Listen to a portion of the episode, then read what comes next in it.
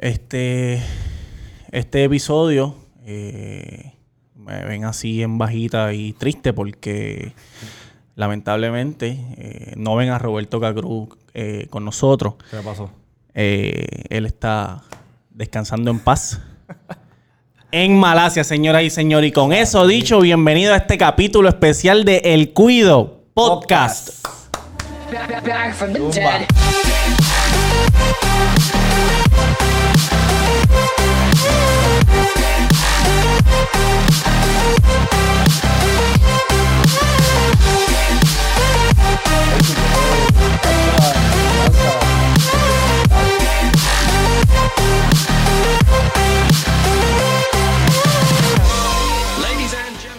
Señoras y señores, estamos bien contentos. Estamos felices. Estamos aquí directamente desde el estadio, el, el Coliseo de las Valencianas de Junco, del equipo de voleibol. Junco. Eh, el Mr. Durán nos llamó, nos dijo, mira, tengo una oportunidad de entrevistar a alguien, coge las cosas, vente para acá. Nosotros montamos todo en, el- en la guagua, echamos gasolina, estamos aquí, montamos, esperamos un poquito y tenemos aquí, por primera vez, a la persona posiblemente más famosa que vamos a tener. Puede ser la en- primera y la última. Exacto. Mira, la persona más famosa que vamos a tener en este podcast, que solamente lo que tiene son como 24, 23, 24. 23 ep- episodios. Mira, él es rapero. Él es productor. Él es animador. Él es diseñador. Compositor. Él es compositor. Maneja, eh, ya dije manejador. Sí, yo creo que sí. No lo has dicho, pero- Maneja, Oye, que se joda. de la perla del sur, de la guancha en Ponce, Yamcha. El puti puti. Estamos activos aquí en el podcast. Oye, estamos El aquí. Cuido Podcast, el Cuido El Podcast. Cuido Podcast en la casa. Qué bien y qué honor decirle... Gracias. ser de, de, de verdad de los, de los primeros artistas, ¿verdad? Que, que- El primer artista. el primero. Coño, ah, sí, pues está bien, me siento orgulloso, en verdad. Yo estaba Súper. sudando desde que tú me dijiste, vamos a meter mano. Porque en verdad esto era para hacerle un- una promito para nuestro Para podcast. episodio y eso y, y para el Instagram. No, siempre hay un comienzo y pues espero que sigan entrevistando por ahí a Ojalá. muchos artistas más porque esto es lo que le- a la gente le encanta. Yo, este, este formato así de podcast, yo lo pongo cuando yo voy en el carro de camino para un pueblo lejos. Sí. Yo lo pongo y se me hace el viaje más corto. cabrón. Y me encanta. Y esto, obviamente, eh, eh, en Puerto Rico, pues no mucha gente lo hace, ¿me entiendes? Y, y qué bueno que ustedes estén este, metiéndole y empezando en esto, que ojalá que vengan más, Oye, más artistas. pero- Y sabrá Dios si escuchándonos de camino allá a Jayuya, que tenga un evento, escuches algo de nosotros y te, te venga la musa. por un- Oye, porque sabes dónde nos puedes conseguir el Cuido Podcast en todas las plataformas. eh, podcast para iPhone, Stitcher para Android, eh, Spotify, Google Play. Y bien importante, en YouTube. El Cuido Podcast en nuestro canal de YouTube. Se suscriben, le dan a la campanita, le dan like, Importante. comentan y si les gusta lo comparten. Y por ahí para abajo. Y no se olviden que este capítulo es traído a ustedes por hashtag taco en la avenida. Main North número 7, a dos luces de Plaza del Sol, con el número 787-798-5489. Mira que a Ancho le encanta comer, siempre está comiendo en Insta. Y yo como lo- de todo, ¿Qué es lo, lo que tú...? Yo sé que, que para el sur yo creo que eso come es el, el sándwich con, con aguacate. Sándwich de aguacate, sándwich de carrucho. ¿Ustedes han probado el sándwich de cajucho? No, No. Eso tú lo ¿Usted sabe lo que es el? Taco. Claro, sí, ¿Verdad? sí. Pero, pero eso se come en la guancha, ¿verdad? ¿Tú te lo comes en la guancha? El o- sándwich de cajucho lo, lo sirven en casi todas las sandwicheras de, de De Ponce, y de pueblos limítrofes, Guayanilla y eso. La primera pero- vez que yo vi este, en sándwich fue a ti. Dice, Sí. puñeta con pan. Sí, a mí... Es que ¿Y hecho y toda la pendeja? Es que en Ponce son bien sandwicheros, ¿me entiendes? Y el, el sándwich de Ponce es bien diferente al sándwich de acá de, de- de- de lo que es el área norte y eso, porque el sándwich de, de- de allá de Ponce es tostadito, ¿me entiendes? Entonces le echan este ajo, le echan este ketchup, mayonesa Ajá. aparte. Y es una consistencia bien diferente a como lo preparan No. en, en el norte, que en el norte hacen como que las tripletas con, plan- con pan blandito, pan Ajá, sí, ok, ya sé lo que tú dices, Que, que obviamente los otros días fui para las tripletas de Falo, que hace tiempo que no, Ah, no ah, iba. Falo, sí. Falo. Y me tiré para allá y este. ¿Están duras? Y chachos, están durísimas. Y preparadas por Falo. So que- Ah, está y quería ese concepto. Y Falo, la esposa es de Ponce. Y cada vez que Falo va para Ponce, dice: Papi, yo quiero comerme un sándwich ponceño que me rompa el paladar arriba Ah, al cielo. claro. Porque esos sándwiches, como son duros, Sí, sí, sí, pues te... te- rompe un poquito si no lo sabes comer bien, ¿me entiendes? Sí, Sí, porque es la pan de agua. exacto. Pan de agua, tiene que ser pan de agua, exacto. Acá el- mucho pan, pan sobao, es verdad. Verdad. Bueno, Sí, el sí. Levi. ¿Nunca has probado el del del Emi? Famoso del Emi. El ¿no? pan de Emi, que es bien suavecito, Ah, me- dulce. Me han hablado, pero Lo nunca. que pasa es que si te estás acostumbrado al de pan de agua, el pan duro, no te va a gustar porque es demasiado de suave. ¿Sí? Demasiado, Sí. sí. Pero a mí me, me gusta el flow ese y cuando Falo hizo la tripleta, eh, quería ese, ese flow de, de sándwich. De, ah, ok, ok. Exacto. Duro, duro. Duro. Mira, Yamcha, este. Tengo una pregunta. Eh, ¿qué, es lo, ¿Qué es lo que realmente tú te consideras, además de rapero? Porque te hago esta pregunta porque, cabrón, tú tienes una creatividad hija de puta. Entonces, yo veo que tú siempre estás envuelto en, en, en, en todo lo creativo. Entonces, además de rapero, ¿qué es lo que tú te consideras? Pues yo soy este productor musical, productor de video, no sé, este, lo que pasa es que al principio como yo no tenía dinero para pagar este a un- Alguien una que lo persona hiciera. que me produjera un video y todo eso, este, yo lo estaba haciendo a cambio, pues, pues, gente que me decía, mira, pues yo grabo, ah, pues dale, este, y era como tipo favores, pero cuando tú le pides un favor a una persona, te la hacen de mala gana, se, se toman su tiempo y es a su tiempo. Entonces yo dije, nada, yo no estoy para esto. Y yo vine y aprendí a editar gracias a YouTube. Ok. ¿Me entienden? Yo, yo tenía cualquier Desde los duda principios de YouTube. Desde los Porque principios. tú llevas tiempo con cojones. Sí, este, cuando yo vine y este, eh, eso fue como 2009, 2010, que yo hice mi primer video, que, que, que fue, el primero que edité fue el de la, yo creo que fue el de las la- las de colegio son más putas que las de pública. Tuvo que sido para ese video- tiempo porque cuando yo estaba en la high, yo me gradué en 2009. Yo te escuchaba bien, cabrón. Pues- Ven acá. Ajá. De- perdona que te interrumpa. ¿Por qué tú hiciste ese tema? ¿Tuviste una vivencia tuya personal? ¿La puedes contar aquí o sin No. que te metas en problemas? No, lo que pasa es que yo estudiaba, cuando yo estudiaba en escuela intermedia, al lado había un colegio que era el colegio más, más caro de, de- yo creo, del área azul. Y casi siempre, eh, como dice el dicho, la cabra siempre jala para el monte. Sí, sí. Claro. Pues tú veías la- las de colegio, siempre buscando a las de escuela pública Sí, y papá, coqueteando. los Entonces había una bobita de sándwich en una verja que, que nosotros estábamos afuera y ellos adentro. Y se acercaban y siempre las de colegio me, me- me decían, mira, que... y ellas eran las más fuertes que tiraban. Ok. Y entonces, pues, obviamente, como iba a Paris y todo eso, casi siempre las más putas y puercas eran las de Y colegio. esas cabronas de colegio les gusta el pasto con Sí, cojones. Sí. cabrón, Hacho, la se rola, todo. cabrón. No, y yo, yo ¿Y digo el que- bicho? Y como las de colegio, obviamente, papi y mami le dan todo. Claro. Claro. Pues este, están mal acostumbradas y yo digo que, que la- la- las de colegio este, son bien, ¿cómo, cómo que se llama eso? Que, que, que lo que ellos lo que ellas pidan hay que dárselo, ¿me entiendes? Sí, sí, sí, sí. Las de escuela pública pues son un poquito, Son no, no tienen esa, esa, esa facilidad de, de conseguir las cosas, ¿me entiendes? Ok. Sí, sí. Y entonces pues este, casi siempre las periqueras más grandes, las marihuanas más grandes son de, colegio. No hay que tener chavo para capiarse. Yo yo puedo decir que las de Guaynabo full. Y, sí. Ay, sin miedo, o sea, sin fantasmear. Sí, cabrón. So que por eso fue que salió esa canción, las de colegio son más putas que las de pública. Y, Y ahí empezaste a editar. Tú sabes que... Y ahí en ese, en ese tema este, rompí a editar. Yo, esa pregunta que te hace Tamega, ahorita estamos hablando y le dije, cabrón, yo le voy a preguntar a Yancha porque todas las entrevistas que, que yo he visto, tú siempre has sido como bien celoso con tu música. Y yo le pregunté a Tamega, ¿por qué carajo le habrá sido así? Sé que creo que en una entrevista de Chente tú le dijiste porque la gente tú le haces un favor y, y siempre van a un momento te lo van a cobrar. Claro. Sí, Exacto. en- y más en, ese, en la música. En verdad, No. por eso ha sido bien celoso. Y también yo sé que tú, al ser productor, director, tú eres celoso porque tú quieres que salga como tú lo pensaste. Sí, lo, lo que Pero pasa también es... tiene que ver con eso. Lo que pasa es que al principio, como yo recibí este un ejemplo, yo invitaba al, camarógrafo, entonces íbamos a grabar, teníamos como que una secuencia este de, de horario y el camarógrafo llegaba sin comer y con un guille, ah, Y cobrando. Hacho, no he comido. Sí, Ah, Teníamos que parar a, a comprarle desayuno. Cuando yo desayuné en casa, todo el mundo llegó, pues entonces él estaba con piquete, como yo no le estaba pagando, Claro. pues ah, y venía, había que comprarle desayuno, no, me atrasaba una hora y yo poco a poco yo dije, Hacho, entonces, pero entonces como no tenía el equipo, tenía que depender de Ajá, ellos. Entonces poco a poco me compré el equipo, aprendí a editar y todo eso. Y entonces lo que tú estás hablando de que soy celoso con, con mi trabajo, me ha pasado que he trabajado con camarógrafo.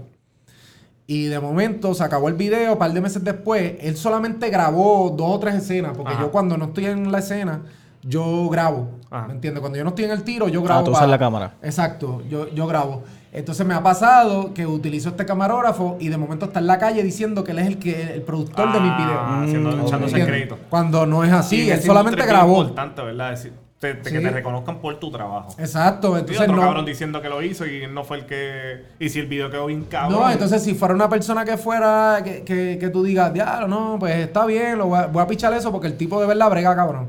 Sí, sí, es un... Pero para colmo son unos puercos, Sí, me sí, dejan sí. bombas, este, me falta. Entonces yo de momento yo dije, diablo, mientras más gente tú dependes, más difícil es, Claro. porque te quedan, te quedan mal y aún así, después yo empecé a pagar y aún pagando, te quedan mal. aún pagando te, te- te llegan tarde o tú te sientes que le estás, que, que le estás rogando. Y yo dije, ¿sabes Sí. qué? Yo no voy a depender de nadie. Me compré mi equipo. Para eso yo tuve que trabajar en un restaurante. Nadie me lo regaló. Yo fui mesero. Y me compré mi equipo poco a poco, este, de, de- de música. Al principio fue equipo de música, trabajaba en un restaurante y compré el piano que estaba ¿Esto es a usando. qué edad? Este, como 20, yo creo como 25 por ahí, 25, 24. O sea, que tú arrancaste tarde o ya de la escuela tú sabías... No, yo empecé como a los 14, 15 años Ah, escribiendo para una cantante que se llamaba La Nana. Que Eh. era de. La Nana era una, una cantante que era de, de esta disquera que se llamaba Prime Records.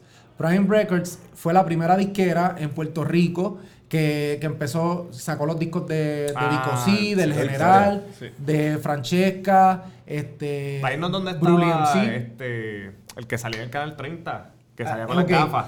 El, el, El sexy, el sexy. el sexy boy, ¿Verdad? Jorge Oquendo, él era este, es parte de, de- de eso, como quien dice, con otra persona, que no me acuerdo ahora el nombre, pero entonces este, ahí estaba Falo este, y otro Todos los, todos los pilares que le estaban dando duro en ese par de momento. reggaetoneros. Entonces de Ponce salió un grupo que se llamaba TNG, que ellos fueron los, los primeros, y después empezó este, La Nana, que era la, la, la reggaetonera con la que yo empecé como, como que ir a, co- a Ya, corearle. pero con 14 años, ¿cómo tú 15, llegaste? más o menos tenía 15. ¿Cómo ya te consiguió? ¿Cómo tú...? Porque yo me recortaba en la barbería del hermano, que era en la casa de ella. Ok, ahí tú le "Mira, yo escribo. Y entonces este, yo empezaba a cantar así y de esto. Ajá, y joder, en la empezamos, y- empezamos de como que una amistad. Y ella me dijo, mira, pues vente para los paris, el hermano. Y nos íbamos para los paris. Yo a los 15 Ok. años, ya en, en show, en, los- en los- los tubos de manatí, Ah, ya sí, sí, ya estaba... Sí, pues cuando empezó el reggaetón que se, se cantaba Exacto. mucho en, en festivales y eso. haciéndole coro. Y de momento escribí un par de partecitas. Una parte que, que ella sacó en Dinois 6 o Dinois 5.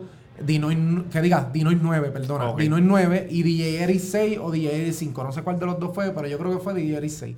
Son Este, crema, son crema vieja. esa era la industria, ¿verdad? Con DJ. Ajá, DJ Eric la industria. Pero yo escribí parte de, de- de- de las canciones porque ella también escribía y había otra persona que la escribía. Y en Prime Underground 4 también salió letra que yo escribía y yo tenía como 15, 16 años.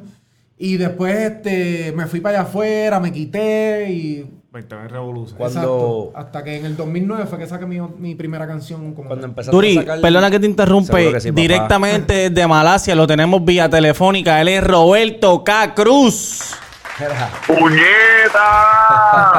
Dímelo, mira que andamos, que andamos hay. con Yancha, pendejo, y tú estás en Malasia de que vacaciones.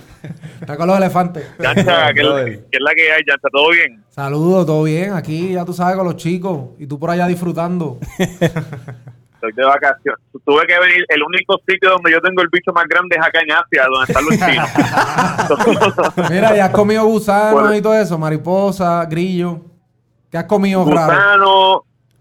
Eh, he comido gusano. Hay un hay un restaurante que tiene que tienen pato y tienen todas las partes del pato. Te venden pincho de corazón, tiene cuatro corazones por Ah, un peso. ¿Y comiste bicho de pato? Eh, intestino, pues, ¿qué, perdón, culo pato. No, no, no. culo, no. culo, pato. Mira, este, nada, quiero decir rápido antes que se me olvide que octubre 19 voy a estar hosteando el party en Barranquilla, Colombia, el Beerson Party. Eh, la gente de Barranquilla, de Cartagena, Ah, vaya, de vaya, Bogotá, todo el mundo que quiera, tómense para allá. Octubre 19, el Beerson Party y va a estar la gente de Medellín, un grupo que se llama Hot Leche. Ah, Eh, delicioso. Oye, ¿y si, y si Yancha está libre, ¿puede ir para allá gratinado, gratis? Yancha, tú has ido a Barranquilla, ¿verdad? No, no, he ido solamente a Bogotá, Medellín, Pereira, pero Barranquilla me dicen que eso está brutal por Sí, allá. Eso es Yo he ido a Parizona. Medellín, no he, ido, no, no he ido a Barranquilla tampoco, no, no sé, es la primera vez que voy. Este, Pero si eso no está tienes nada que brutal. hacer, te zumba. Ah, pues dale, yo me Mira, hice un buen pregunta. privado. Mira, una pregunta que yo que te iba a hacer, este, cabrón, ¿qué tú haces con los brasieles y los panties y todas esas cosas que te tiran en la tarima? ¿Eso te lo dejan ahí? ¿Se lo lleva Soprano? ¿Te lo llevas tú? Pues fíjate, este, ya eh, lo que hago es que lo dejo en el hotel y a veces, o es que, ¿me entiendes? Hay veces que los brasieles, no sé, lo- los dejo en el hotel, pero cuando son cositas que son, este, cartitas, este, pancartas, cosas que el Ajá. fan se motivó a dibujar y a de esto, pues yo los colecciono y me los llevo para Puerto Rico, pero los brasieles casi siempre se quedan en el hotel y los panties y todo Pero eso. lo, pero, pero lo recogen de la tarima, la gente lo ve cuando lo recogen. Sí, o a veces se me olvida, se quedó en la tarima o algo así. Una vez, este, cuando nosotros salimos de un party, nos engancharon un, un brasiel y un panty en, en la antena. Y andamos todo el camino con eso. Y se quedó ahí. Casi siempre apestan porque están sudaditos. Ah. El perreo combativo. Yo tuviera como yo tuviera como un al- como si fuera un álbum de fotos que, di- que diga, mira, este, Colombia, mira, esto es lo de Colombia, estos son los panties que estuvimos aquí en Pereira, los panties de Medellín. Oye, los, difen- los diferentes a olores a y la gente. texturas. Este panty estaba en regla. Este a a. Mira, papi, esto es cuando tu papá, para que estés orgulloso. Este está terminando la menstruación, este está manchando, este está dando leche a la bebé y el brasiel le está lleno de leche. Eso. No, Mira, Mira, Yancha, te, te falta te falta nada para el millón en YouTube, para el millón de, Sí. de suscriptores. Sí, gracias a Dios. Lo que pasa es que me, me aguanté porque no sé por qué YouTube. Ya, ya se supone que yo hubiera llegado hace rato. Lo que pasa es que YouTube hace como Ajá.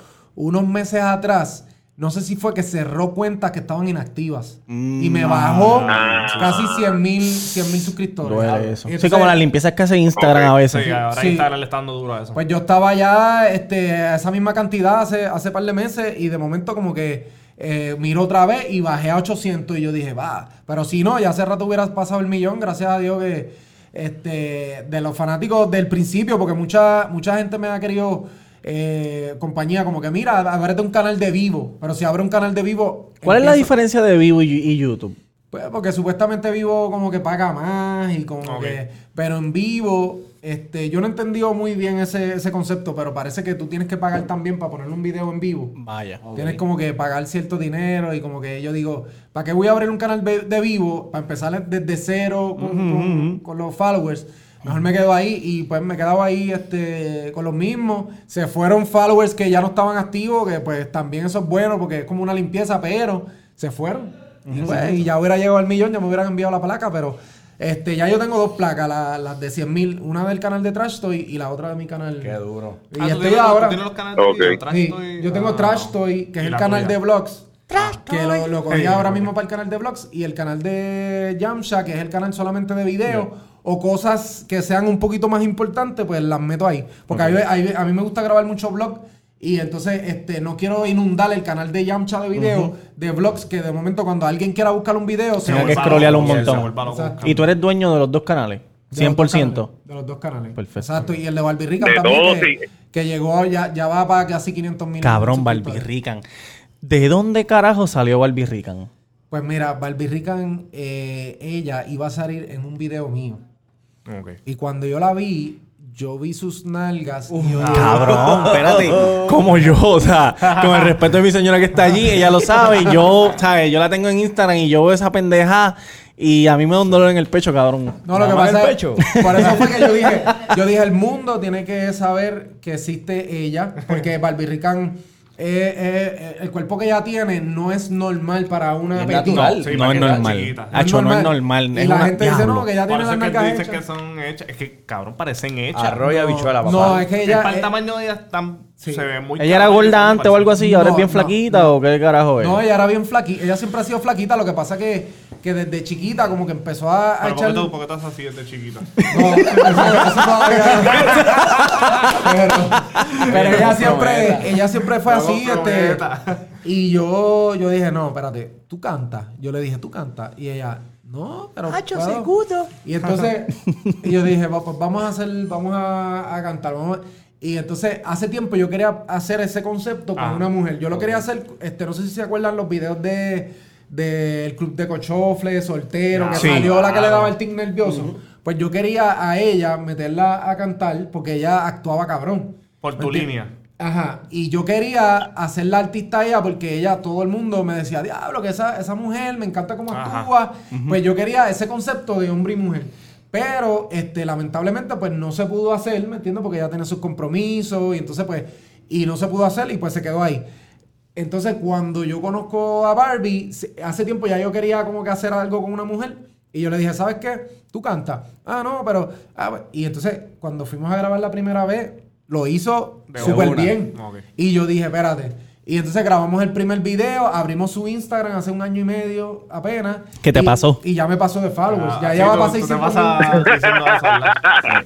Ya me pasó y yo vine y, me, y gracias a Dios eh, pasó lo que yo tenía pensado porque obviamente la mujer eh, jala más que el hombre, obviamente, claro. y más Claro. cuando enseña. Sí. ¿Me entiendes? Entonces el concepto de Barbie tiene que ir agarrado de la mano de que ella enseñe Claro, el usarlo, cuerpo. usarlo, sí. Porque eso es una estrategia que nosotros utilizamos para, para, para jalar este, este tráfico y tener este followers activos para cuando saquemos un tema, esos mismos followers consuman La música. el video, la música, todo, ¿me entiendes? Entonces, por eso es que Barbie este, durante la semana se mantiene tirándose fotitos. A ella le encanta también, porque a ella le encanta. Y a mí, a mí, a mí también me encanta. O sea, que lo sigas, bellacos. Barbie, que lo sigas Exacto, haciendo, no, por favor. Si ya está buena, ya sabe que está buena, lo va a hacer. Sí. O sea, Y a eso todos es esos bellacos también. Y pues, obviamente, si, si ella tiene para enseñarlo, pues que lo enseñe, ¿me entiendes? Casi siempre las que la critican son gordas, que, sí, no, que no tienen nada, pues la, Ya, la. Ajá. ¿Qué hay? ¿Tú crees que tú crees que tú crees que podamos traer a Barbie para el podcast, Ah, pero en el claro. estudio, no no no así, pero en el estudio, tú sabes. Bueno, no, se... Cuando se- yo, cuando yo. No, pero tú no, ¿sabes? Si, ¿me entiendes? Si tú no estás, yo me puedo encargar de ella y... Ay, No, se cuadra. No, cabrón.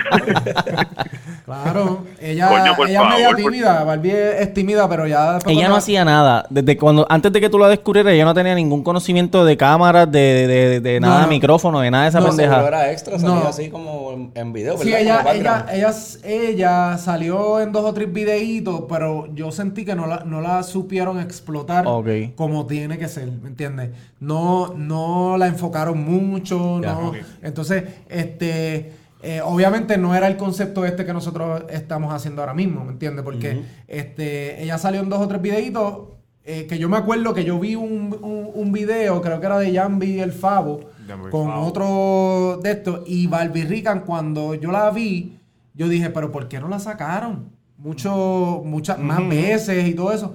Y ella salió en otro video, creo, creo que de, de Casper el Mágico, Ah, no sé si la... Pero, pero para esos tiempos que había muchas mujeres. Sí, pero sí, que se no enfocaron en ella ella. sola, sí, sí. Y entonces, obviamente, el concepto que yo hice con ella es este, darle este, protagonismo, ¿me entiendes? Y todo Sí, eso. artista como artista. Porque obviamente yo soy fanático y a mí me gustan las mujeres.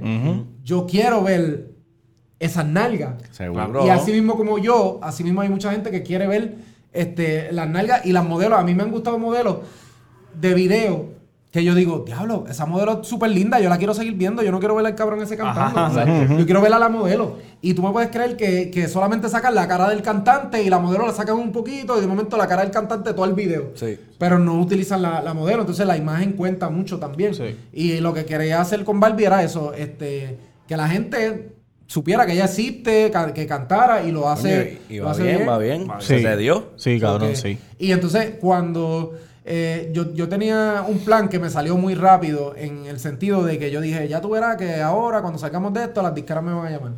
Y casualmente salió, salió los primeros temas, salió Calocha, al otro día me llamaron. De verdad. Al otro día, literal, así Al otro día me escribió, primero me escribieron un email, después me escribió este otra persona que trabajaba en la misma disquera, que ya yo llevaba años hablando con esa persona y me dijo, mira, ¿qué vamos a hacer? Y entonces ahora mismo pues estamos, los temas que estamos sacando, primero lo enviamos a la disquera. Si ellos deciden este entrar en el tema, pues entonces se hace un negocio con ellos. Si no, pues entonces nosotros los tiramos. Duro. Esa Cabrón, tú, sabes que Calocha fue una canción bien hija puta porque yo tengo un negocio que es hashtag taco. Y los viernes casi siempre va gente del banco, de que trabajan en el banco. No voy a decir qué banco para que las muchachas no se jodan, pero ellas fueron y están comiendo taquito y están escuchando una canción. Yo casi siempre tengo reggaetón. Y una señora me dice, mira, hay una canción de la Barbirrican. Ya yo sabía cuál era. Pero yo le dije, ¿cuál canción? Es una que como que ella tiene calor. Y yo, pero, pero entonces yo, sé, yo seguía preguntándole como Ah, para que ella me dijera, mira. no, creo que se llama Calocha. Cabrón, y yo puse esa canción y esas mujeres, escúchate que tengo calocha. Hacho, Una cosa bien ejecuta. Cabrón, una señora, una señora, cuarenta y pico para allá. a Barbie Rica nunca. Y cuando yo vi Calocha por primera vez, yo pensé que era una, una jodera tuya. No, no pensé que era artista. Que era artista, Sacarlo. ok. Y yo, puñeta, pero es que la canción está cabrona. Sí. Y después fue- vi que entonces ella era tu artista. Y Sí, eso. eh, al principio cuando yo le dije, mira Barbie, tengo este coro para que lo cante, se llama así, y ella hizo. "Ah, pero tengo que cantar eso. Y yo, ¿Cómo vamos a sí, dale. eso? Me costó como 30 segundos convencerla. Y después, pues, pues dale, Y yo, déjate llevar, dale, vamos a hacerlo. Y ese tema, un ejemplo, ese tema yo se lo, yo se lo enseñaba a otra persona, un ejemplo, a, a otra cantante, y me va a decir, no, yo no voy a cantar eso. Sí, No, te no, manda para el carajo. No, gacho, ¿Me entiendes? no, claro. y, y obviamente yo podía ponerla a una muchacha. Lo que pasa es que ese hook, yo siempre lo he escuchado de, de- de las tías. Ah, tengo calocha. Ah, Sí, sí. ¿Entiendes? Y como que no sé de dónde fue, en el momento que, que llegó, que lo escuché de alguien, y yo dije, diablo, espérate. Era un poco atrevido y la- para la disquera eso fue. Y las disqueras a mí me escribieron, todas las mejores disqueras me escribieron a, hacerme negocio. Mira, este, y yo no sabía, ¿me entiendes? Y entonces eso fue un tema que se fue solo. No fue, Se fue viral no fue que nosotros le metimos campaña ni nada. Ese tema se fue número uno en España, número uno en México, número uno en muchos países de- de- en Spotify y, y número uno en Puerto Rico estuvo como dos semanas. Este, número uno en trending. Ah. Este, en Costa Rica. Esa es la canción que más tú has pegado en tu carrera. Sí, sí, la más, la más, como que la más rápido. La, la primera era este, la de soltero, que es la más views que tiene. sí. Y, y esa, pues, obviamente esa se fue viral. Y ahí fue que yo entendí que yo digo, wow.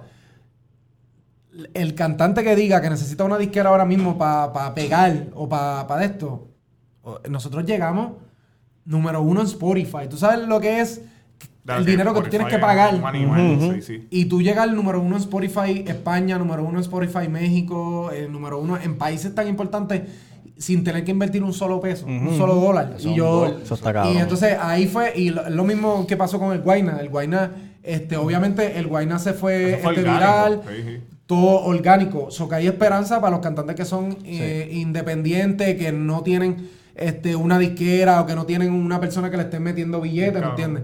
Y pues obviamente yo también cometí un error que hubo un tiempo de mi carrera que yo me desvié un poco tratando de, de hacerle caso a otras personas que me dicen, mira, pero deja de cantar eso, hazte cosas más comerciales. Y pues hubo un tiempo que yo como que me desvié, que, que no me mantuve como que firme en mi concepto. Pero entonces ahora con esto de Barbie Rican lo quiero seguir haciendo. Obviamente no hemos sacado canciones, muchas corridas, porque yo estuve en una pausa en la construcción de mi estudio. Yo invertí en, en estudio y, y- y equipo casi 50 mil dólares. Sí, para que, para que vaya afinado. Lo que trabaje salga Y afinado. este, y ahora es que ya yo estoy súper cómodo para empezar a trabajar. Tengo todo el equipo, todo, todo, todo, para empezar a trabajar el tráfico, ¿verdad? Que, que Barbie generó Ajá. también. Que eso se junta Sí, también con el, con el- Y entonces, este, ahora es que vamos a empezar a sacar música. Esas son las fotos que salen en tu Instagram. Ese es el estudio, el tuyo. Sí. La última foto. El estudio. Yo lo hice como un poquito girly. el- No, pero está bufiado. el- Se ve cabrón las luces así, y todo eso, eh, sí. Los otros Las días violetitas. estaba, yo tengo a Coscu en Instagram y vi que también en, en la casa él estaba terminando, lo está, lo está haciendo. Sí. Y yo, coño, si yo fuera artista y tuviera los chavos, también hay que sacar 50 mil pesos, son 50 mil pesos. Bueno, nada más- nada más busca en- la comodidad, coño. Si los tuviera, lo hago. Porque está en tu casa, entonces si tienes musa, esto está la cabrón. y abre la puerta, pa. y Nada más en equipo. Yo me gasté 20 mil dólares en equipo. En equipo, en las bocinas, nada más las bocinas a mí me costaron 8 mil dólares, las dos. Ya. Y el micrófono fueron 2 mil algo, este...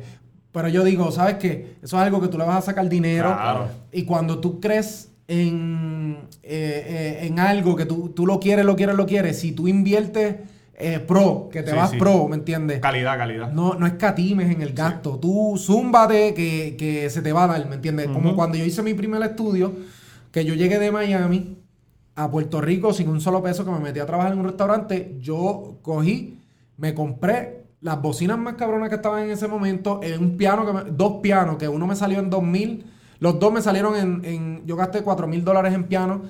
eh, y cuando los cantantes iban a mi estudio, que veían y veían, diablo, este es el piano que usa Looney. Estas son las bocinas que usa Looney.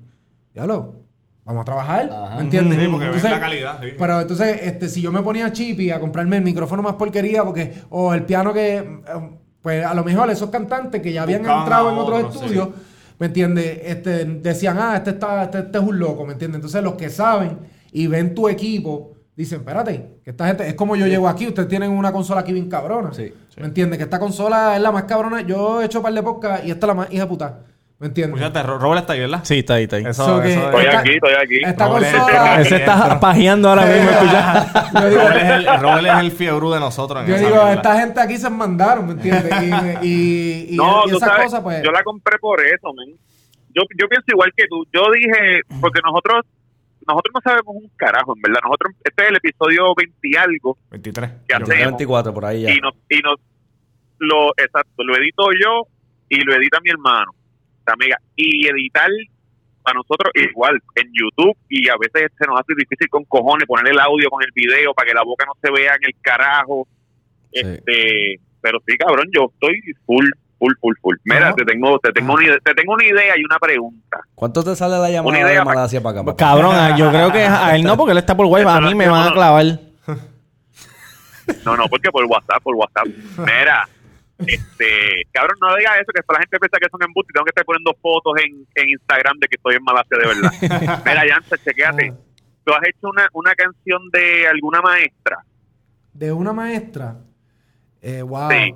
Eh, no, pero hice un video que se llamaba Echa Cálculo, que lo hice. Ese fue uno de los últimos videos que saqué con Ah, Barbie. de- de- de- de- Ese lo vi, lo vi, Sí, ese yo lo vi, ese yo lo vi. Que yo era el maestro. Pero de yo tengo una, yo tengo una idea, porque yo, yo me, yo me clavé una maestra a mí en la high. No te creo, no era, ¿en no era serio? una maestra. Sí. Pero tú me estás Nosotros, hablando en nosotros serio? tenemos, Sí, sí. nosotros tenemos un episodio que es de la maestra que nunca olvidará. Ese es el- el Después lo episodio- escucha. el Pero ella era episodio cinco, yo creo practicante, que- era nueva, era vieja, toda No, jodida. no, en- en- entró, no cabrón, estaba dura. Te puedo- le puedo enviar la foto a mi hermano ahora para que te la enseñe. Ah, pues dale, envíala. Entró, entró a, med- a mediados de semestre. Ok. Y entonces, pues yo la cogí. Anyway, pero era una Tenía maestra 17 fina, años. Pero yo tenía 17, si yo estaba en la high. Diablo, que bella esa Pero chequeate, chequeate la idea que tengo. Ajá. Espérate, La- antes de que digas tu idea, antes de que digas tu idea, ajá. tírale la línea, la línea que le tiraste a la maestra, a ver si Yamcha te cree. Yo esta no- cabrón. Pues mira, la maestra llegó a mediados ¿verdad? del año. Entonces yo yo soy un lo que considerarían como un loquito. Entonces yo me quedé de- yo me quedé después que se acabó que se acabaron la- las clases, estoy así sentado en el salón de la maestra de inglés, ya está corrigiendo exámenes y esta maestra está ahí, que es la de matemáticas, es nueve. Yo estoy sentado y yo la miro y vengo y le digo, mira, tú coges por el culo. No te Y ella, creo. y ella- sí, cabrón. Y ella, y ella, ella cogió y miró a la maestra de inglés. Y la maestra de inglés le dijo, chica, contéstale, contéstale, para que no estés jodiendo. Yo tampoco le creo, pero Entonces- él lo ha dicho tantas veces que ya que cara uno se acostumbra. No, no, en serio, en serio. Hecho, yo le digo a entonces una maestra y termino en la. Cabrón, es preso, va preso, acoso sexual, mi hijo de puta. Ajá. Era una maestra, era jovencita, era- yo te voy a enviar la foto ahora. Este, casi digo el nombre. ¿Y dónde se lo metiste? ¿En el salón o dónde? No, no, este, en Dorado, en el hotel de Dorado. ¿Y ella te llevó o tú la llevaste? No, ¿Cómo, nosotros fuimos, nosotros fuimos un corillito del salón a quedarnos ahí un weekend, entonces yo le invité. Le dije, Ah, mira, pero ya habíamos como que flirteado en el salón. Ya. Entonces le dije, mira, vete para el hotel. Y me dijo, no, no quiero, no quiero. Y yo me encojoné. Le dije, mira, pues vete para el carajo, porque de buena fe te estoy invitando. Y entonces no quieres ir. Y después ya me textó a la una de la mañana. Estoy en el parking, estoy en el parking del hotel. mira, Dame la idea, la, dame la idea, oye, la maestra sustituta. Tú, Ah. tú puedes ser como un estudiante, hacer la peliculita que tú haces al principio de esta maestra que, que viene. No llegó la maestra, te fuiste para la glorieta joder, ves la maestra sustituta de lejos, está bien dura. La maestra sustituta. Ella no es bruta, pero sí es bien puta. Y ella es la maestra sustituta. Ah, ok, ok. Eso está duro, está duro, está duro. Wow, wow. No, no, pero eso está. ¿Te gusta? eso- sí, no, está chévere, Mira, está chévere. Tienes que llamarla a la maestra también para que se tire el medio y. No te Yancha, ¿cómo se, cómo, si, si te acuerdas, cómo te sentiste la primera vez que tú viajaste fuera de Puerto Rico, hiciste un show y la gente estaba coreando las canciones tuyas? La primera, primera vez que te pasó eso. Pues la primera vez que me pasó fue en México. Y yo fui de invitado de, otro cantante y cuando yo salí, que empezaron a cantar la canción, yo dije, wow, así, así es esto, así de fácil, el internet. Y empezar, y fue la de las de colegio son más putas que las de pública, que la gente, las de colegio son más putas que las de y yo, vete para el carajo. Y ahí fue que yo cuando, cuando regresé a Puerto Rico me motivé a hacer más canciones, pues yo dije, yo necesito tener más repertorio para cantar, porque yo tenía esa, tenía la de Sendo Cabrón, este, Putipuerca y Sendo Cohete, que eran este, lo- lo- los temas, eh, y las canté y todas se las sabían, y yo, diablo, y, y entonces eh, seguí haciendo música, y gracias a México... Este, fue que yo me motivé a meterme a, a cantar de lleno, porque yo lo hice primero relajando al principio. como ¿Cuánta gente había esa primera vez que te corearon? Bueno, había mucha gente porque era un, era un concierto era que estaba Baby Rasta y Gringo también. Ah, ok, ok. Y estaba de la gueto. Ok. ¿Me Sí, entiendes? pero Entonces, como quiera, estaban coreando tu Habían música. como 2.500 personas. Duro. Y tú imaginas que Y esa noche te dices, ellos "Diablo, can- está y carajo". bueno, los promotores cuando escucharon eso, este, eh, que lo coreaban, chacho, después cuando yo terminé, mira, y me echaron el brazo y dijeron, párate, que este hay que traerlo. panas. Que. Y entonces me y, segui- y fuimos, em- empezamos a ir de nuevo y después empecé a ir solo. Fui como, yo iba mucho con Gelostar.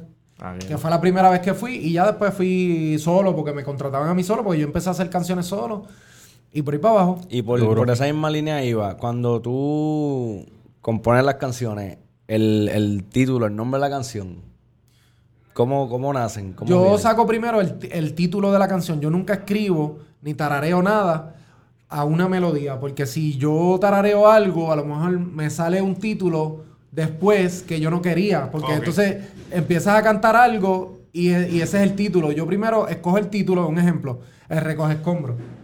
Yo primero escogí el título. Las de colegio son más putas que las de pública. Primero escogí el título. Y de ahí ¿Entiendes? Flejetón, calocha. Este, esta canción se va a llamar calocha. Ok, voy a hacer el coro. Ok. ¿Me entiendes? Primero necesito el tema, porque entonces así me aseguro de que cuando yo voy a sacar un tema, yo primero lo busco en, en YouTube. Si alguien hizo una canción con ese tema. Y, Ok. y cuando haces un tema así, el video, ¿lo piensas mientras estás escribiendo el tema? También pienso el video y voy pensando si lo que yo estoy cantando es fácil de conseguir. Porque si, un ejemplo, yo empiezo a cantar una canción, no, y me monté en el Lamborghini. Ah, ¿y Ajá, qué sí, cara- sí. ¿Dónde carajo voy a conseguir un Lamborghini? Pues, ¿qué hacemos con el amor? ¿Me entiendes? Ah. ¿Me entiendes? Entonces, me gusta cuando escribo, escribir cosas que sean fáciles para mí conseguir. Ok. Para el libreto. Sí, eso está duro. Eso está duro.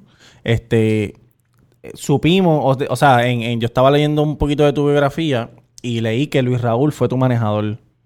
Este, es, llegaron a hacer algo, no llegaron a hacer nada. Sí, este, con Luis ¿Cómo Raúl. se conocieron?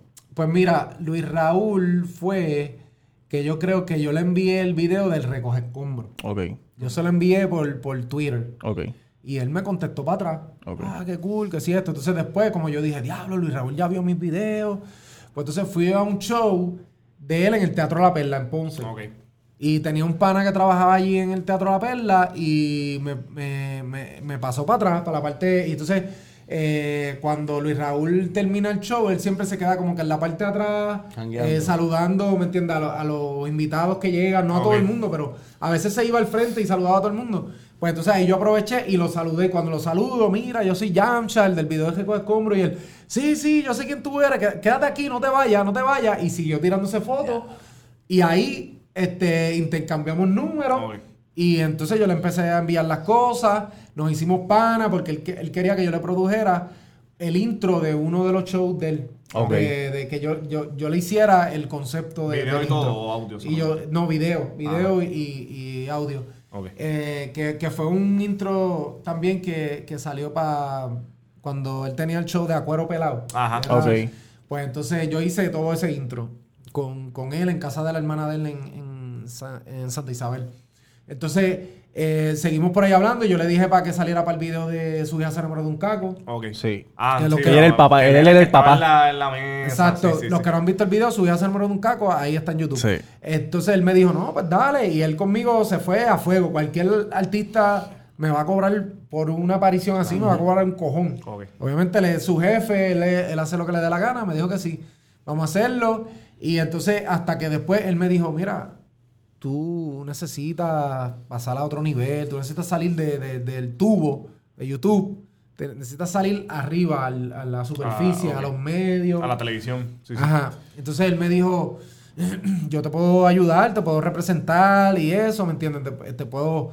Pero entonces él no conocía mucho de música. Obviamente él tenía las puertas abiertas en todos los medios. O sea, sabía- él conocía el, el meneo de los medios de Sí, tantos y años, crear pero- eventos y... Mira, nosotros llegamos... YouTube era algo nuevo en ese YouTube era algo nuevo en Sí. ese momento. Ahora no, ahora todo el mundo quiere estar en YouTube y, y tener view, pero en ese momento era nuevo. Nosotros llegamos a un canal de televisor y si él decía, o él llamaba a la, produ- a la productora o al productor del, del programa, mira, eh, eh, quiero que me entrevistes a Yamcha tal día. Ah, pues dale, sí, sí, sí. Llégale. Él, él, él no necesitaba ni... ni Sí, tenía power, él tenía power. ni una cabrón. relacionista pública, porque que él mismo tenía los contactos de todo el mundo. Y Luis Raúl era una persona que, que, que todo el mundo lo conocía y él le podía decir, le podía decir cabrona a la dueña del canal. Ah, tú eres una cabrona, que Sí, tú sí, no que te tenía afeitas ese- ese toto. y ella, entonces, a, a cualquier vieja que se encuentra en la calle, Luis Raúl tenía el poder de decirle puta, cabrona. Y la gente se eh, reía. y se reía. Yo le digo puta, cabrona a la dueña del canal, me manda a Sí, sacar. te manda Sacar carajo. O me, me da un bofetón en la cara. Como, como dice Robert, nosotros somos unos loquitos, pero hay gente en Latinoamérica y en, y en el mundo que nos escucha. Luis Raúl era uno, para mí, El Uno de los mejores comediantes. uno de los mejores sí. comediantes, si no el más duro, uno de los mejores estando pero en Puerto Sí. Rico, porque cuando ahora todo el mundo hace stand pero cuando nadie lo hacía, ese cabrón llenaba Sí, y llenaba. hacía funciones y era bueno. Y nosotros, este, cuando él me dice eso, él también buscó ayuda de amigos que él tenía en el género que, que manejaban otros artistas. Y él le dijo, mira cabrón, me acabo de... Porque esto me lo dijeron después que, después que él murió. La misma gente que hablaron con él se reunieron conmigo. Y él me dijo, mira, Hacho, Luis Raúl vino donde mí. Hacho, cabrón, me acabo de meter un revolú. Estoy ahora con Yamcha y no sé qué hacer, este, para que me ayude, ¿me entiendes? Bendito, como eran tenía esa presión de querer Sí. ayudarte. mano. Y él me quería ayudar de corazón. Era Sí, una sí, persona que él no estaba ni interesado en el dinero porque Luis Raúl tenía dinero, ¿me entiendes? Pero este, él no estaba pensando de que cuánto me iba a sacar ni. Él ni vio un, un potencial en ti. Sí, eh. eso es que creía en tu trabajo. Exacto. Simplemente creía en tu trabajo y que quería ayudarte. Bueno, él, él fue, él iba, íbamos a las fotos y él, él mismo me ayudaba en los videos también. Él, coge, él cogía, corría al piso como si fuera la producción. Sí, él se metía. Vénganse, no, sálganse de ahí, vénganse para acá. Y él mismo, que si tenía que aguantar algo de, de, de luz, ¿me entiendes? El Ya, cabrón se iba en ese viaje que yo miraba, yo grabando Sí, el video, yo que- lo miraba, yo decía, Este cabrón. cabrón, Luis Raúl está trabajando Exacto. ahora mismo, porque cuando empezamos a trabajar, Ajá. él se metía en lo que es producción. Si él se tenía que tirar al piso a hacer algo, ¿me entiendes? Así que tú estabas a punto de decirle, cabrón, tiempo, tiempo. A ti te están engañando. Tú sabes quién yo soy, cabrón. A ti te están engañando. Yo soy un loquito ahí de Ponce. No, y cuando él tenía que hacer diva, él se iba desde, lo iban a buscar en una guagua de seguridad, armado, De verdad. eh, grande, una guagua se montaba, tenía su chofer, pero cuando él se metía en, el, en otro papel de, de- de que era de trabajar conmigo, de, de esto, él Eso hacía... era verdad, lo de la huevo y seguridad y eso. Sí, claro. Luis Raymond lo dijo Bueno, él- yo no- no lo decía, puñeta. Él me decía, cabrón, vamos para tal lado, te voy a buscar. Y, Y siempre él llegaba con su la- eh, con su chofer. Ya lo pensó, en armado, verdad. Qué duro. Guardia de eh, el- su chofer guiándolo, él en la parte, él casi siempre se sentaba al frente, pues él no estaba en ese viaje. Pero cuando este, yo iba, pues para acompañarme, se sentaba Raymond atrás. lo dijo una vez. y nos yo decía, iba. Coño, será Sí. verdad. Él cuando se quería tirar, eh, casi siempre lo hacía para, para, obviamente para su show. Él siempre él podía llegar en el carro. Pero él quería hacer, él es Está vivo. Cuando sí, él decía Ah, sí. vivo, él se. Y cuando íbamos para lugar, un ejemplo, una exposición de algo, él venía, llamaba y déjame decirte, eso cuesta caro. Sí. Tu Eso un día sí. te puede costar como de 400, este, a, no sé, 500, Y eso es para llevarte allí. Por, por tantas horas. Ok. ¿Entiendes? Y el cabrón se tiraba ese flow. Ya, lo que cojones. Y gracias a Dios, él, él siempre confió en mí. Se quedaron proyectos por hacer, pero nosotros íbamos a hacer una película que, que ya, ya yo tenía hasta la carátula, el cover montado, el ejemplo de- de- del cover. Ajá. Teníamos ya el, este, faltaba sentarnos con, con para entonces hacer el, como quien dice, el libreto, pero ya nosotros teníamos como que todas las ideas en la mente. Cuando él falleció estaba toda a mitad. Se quedó toda a mitad.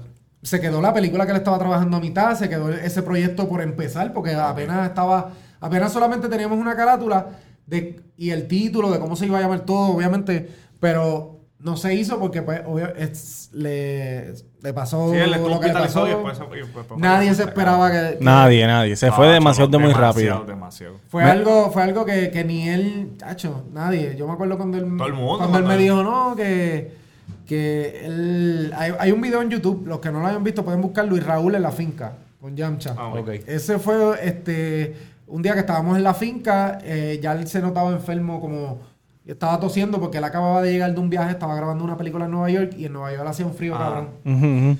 Y por ahí empezó, entonces pues, y se quedó un una semana encerrado en su casa. Se jodió ahí. Y ahí fue que, entonces como él tiene amigos que son, ¿verdad? Este, doctores, de, Ah, sí, de- que de pueden todos lados, le decía, no, visitarlo". este, pues jale esto, métete esto. Entonces como Ya. ellos no lo estaban viendo, solamente era no algo, los efectos.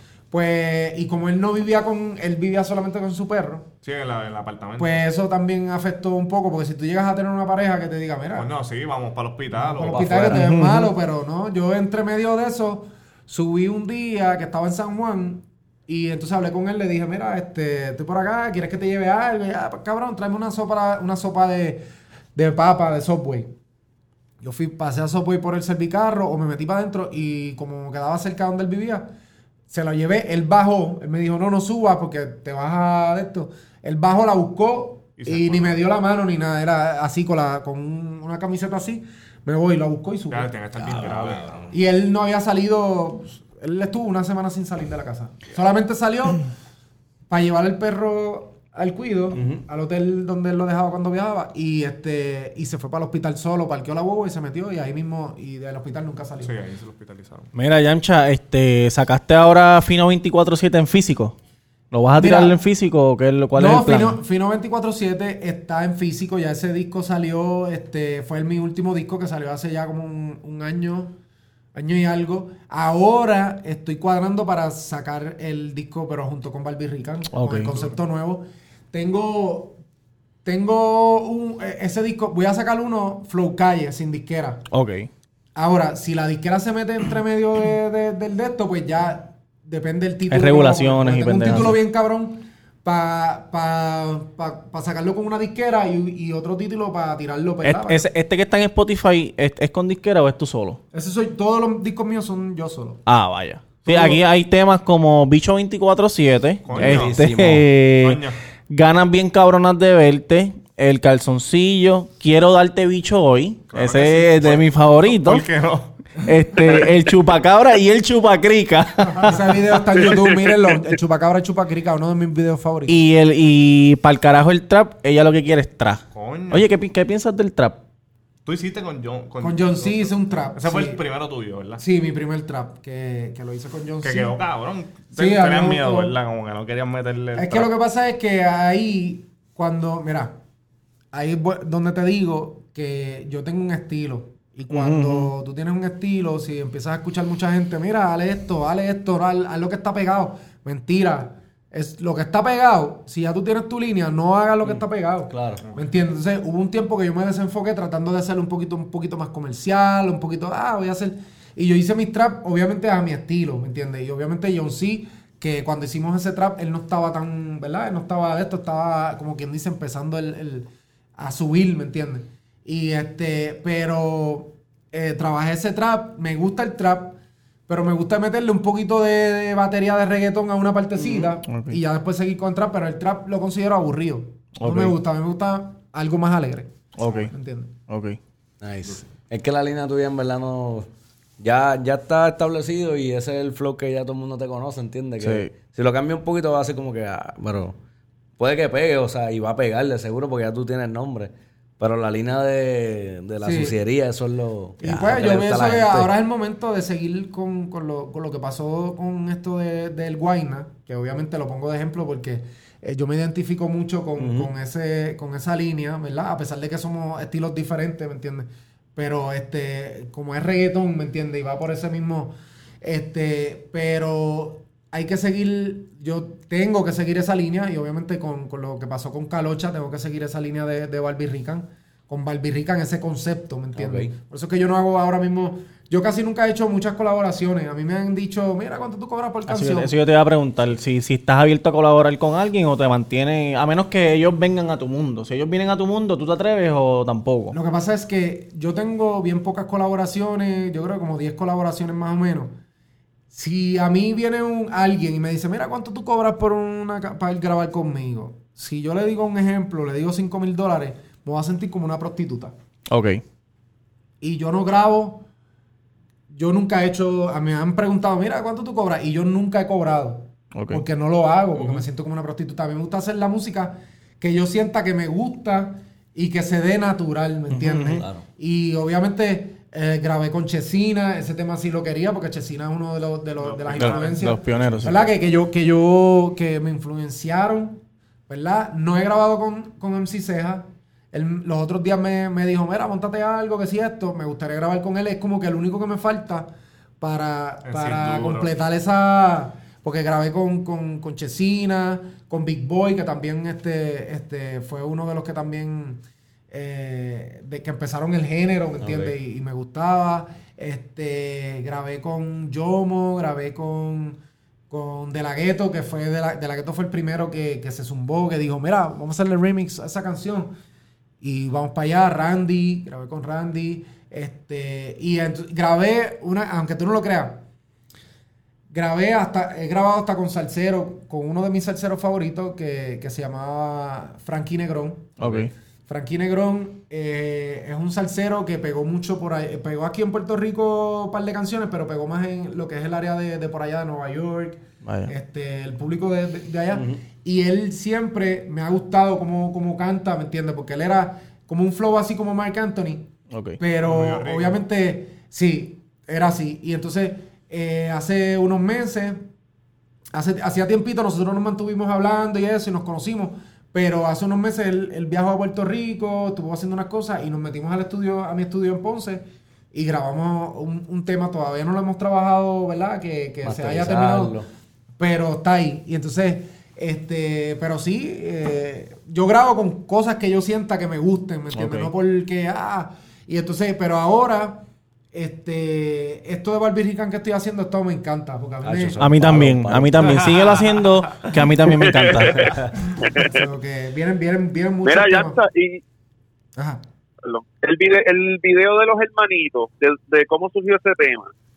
Pues el video del manito también fueron, fueron cosas en el estudio que para aquel tiempo yo estaba trabajando con Eggy Rus, que fue uno de los productores que más se, se- se mantuvo conmigo desde el principio que yo empecé a cantar. Este, y salió el tema ahí bien loco y salió un video como que en mi mente que se pudo hacer seis o siete años después. Seguro. Porque Mira, ese De no verdad, la- sí, porque ese video salió ahora, hace como una semana. Sí, pero no le había hecho video porque yo decía, wow, no encuentro el momento para hacerle video. Necesitaba la papá, el papá, la mamá, la hermanita, una casa Sí, un crew, y un estaba, estuve en México hace como, como un mes y grabé tres videos en una semana. Y entre eso fue ese y quedó como yo más o menos lo tenía en la mente, ¿me entiendes? duro, duro. Yamcha, te queremos dar las gracias de parte del Cuyo Podcast por aceptar esta invitación. Este, cabrón, la, la pasaste bien. Sí, La claro. pasamos, hijo de puta, que se repita. No se olviden que este capítulo fue traído a ustedes por hashtag taco en la avenida Main North número 7, a dos luces de Plaza del Sol, con el número 787-798-5489. A mí me puedes conseguir Tamega underscore en las redes si quieres ir como las más y llamarme. ¿Dónde te podemos conseguir a ti, Yamcha?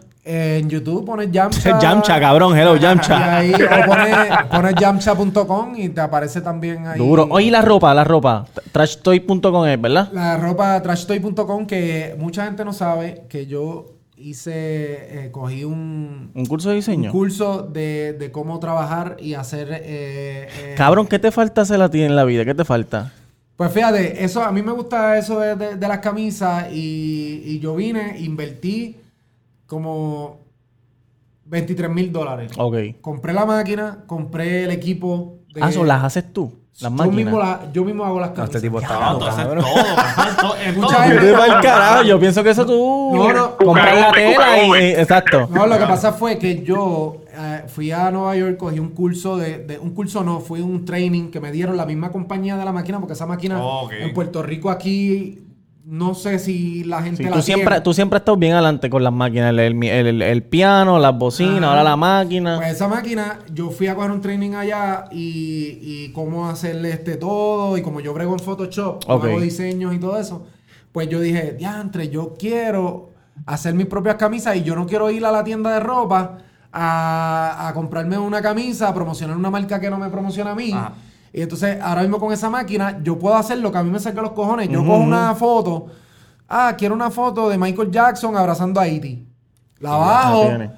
y la hago la camisa. ¿me Yo vi la, la, la, la que tú subiste ayer de bolsa de perico. Papi, esa la voy a Exacto, comprar. Esa la voy a comprar esta semana. No te Y eso, y eso es un printer que te lo printa y ti, ti, ti, ti, ti, ti, porque hay una manera que es el pulpo, que, es- Ok. que, que- que se hace así. Sí, todo sí, eso. eso. Pero esa manera, tú necesitas un lugar bien grande, estás bregando con tinta que puede ser tóxica, Claro, ¿me entiendes? Necesitas, pues, eh, eh, necesitas mucho tiempo para preparar el diseño, es más difícil. Esta máquina es que cuando haces la orden, yo saco un día, un día, por lo menos cuatro horas del día, y, y cojo, trabajo las órdenes.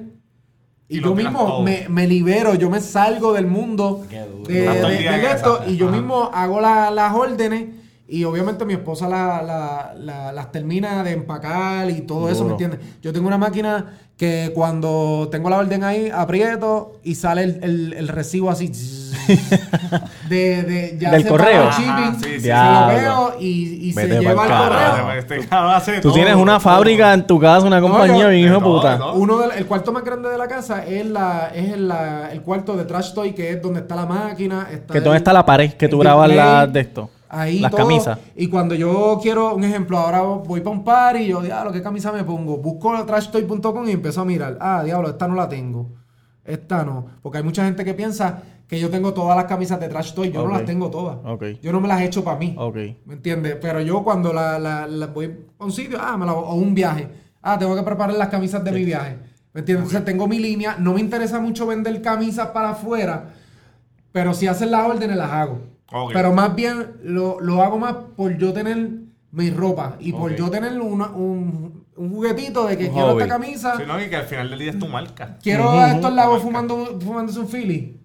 Ah, Quiero, este, no sé, este, piratear una camisa de Versace, porque no- nunca lo he hecho, pero no me gusta.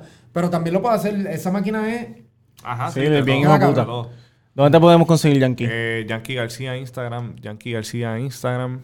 Eso es así. Y gracias, ob- obviamente, a Yancha nuevamente porque No, cabrón, y me gracias dio la a ti oportunidad. también. Gracias a ti también, Cabrón, que- Estaba nervioso hoy todo el día sudando una cosa, papi. Pero- me dijo, mira, vamos a meterle. Para que ustedes vean que lo de nosotros decimos que Mr. Durán trabaja en Ho- Es Hobby verdad, huele bicho, es verdad. Bueno, Estamos grabando una película. Ahora mismo mi jefe me está texteando porque cantaron rap de la filmación y estamos aquí. Estoy medio guayo, puede ser que me voten. Este, Mira. me consigue en Instagram, Mr. Durán Gómez. A Yancha lo busca en todas las redes sociales, en Instagram, YouTube. Métete, suscríbete para que veas todos los videos, te vas a reír. Son duros, duros de Yancha, te quiero decir que tienes que estar orgulloso de tu música porque. Y tú hacías que los hombres como nosotros, que bajamos para el rincón, para quedarnos por allá bebiendo y las luces. Sabes que nosotros cantábamos las luces? ¿Verdad? Échamela toda en la boca. Eh, eh Mira, Roberto, tírate lo tuyo y fuímonos. Dale, Llanta, de corazón, gracias. Espero estar allá cuando esté Barbie Rican. Gente, desde la que envicia, no de la que enchula. ¡Nos fuimos!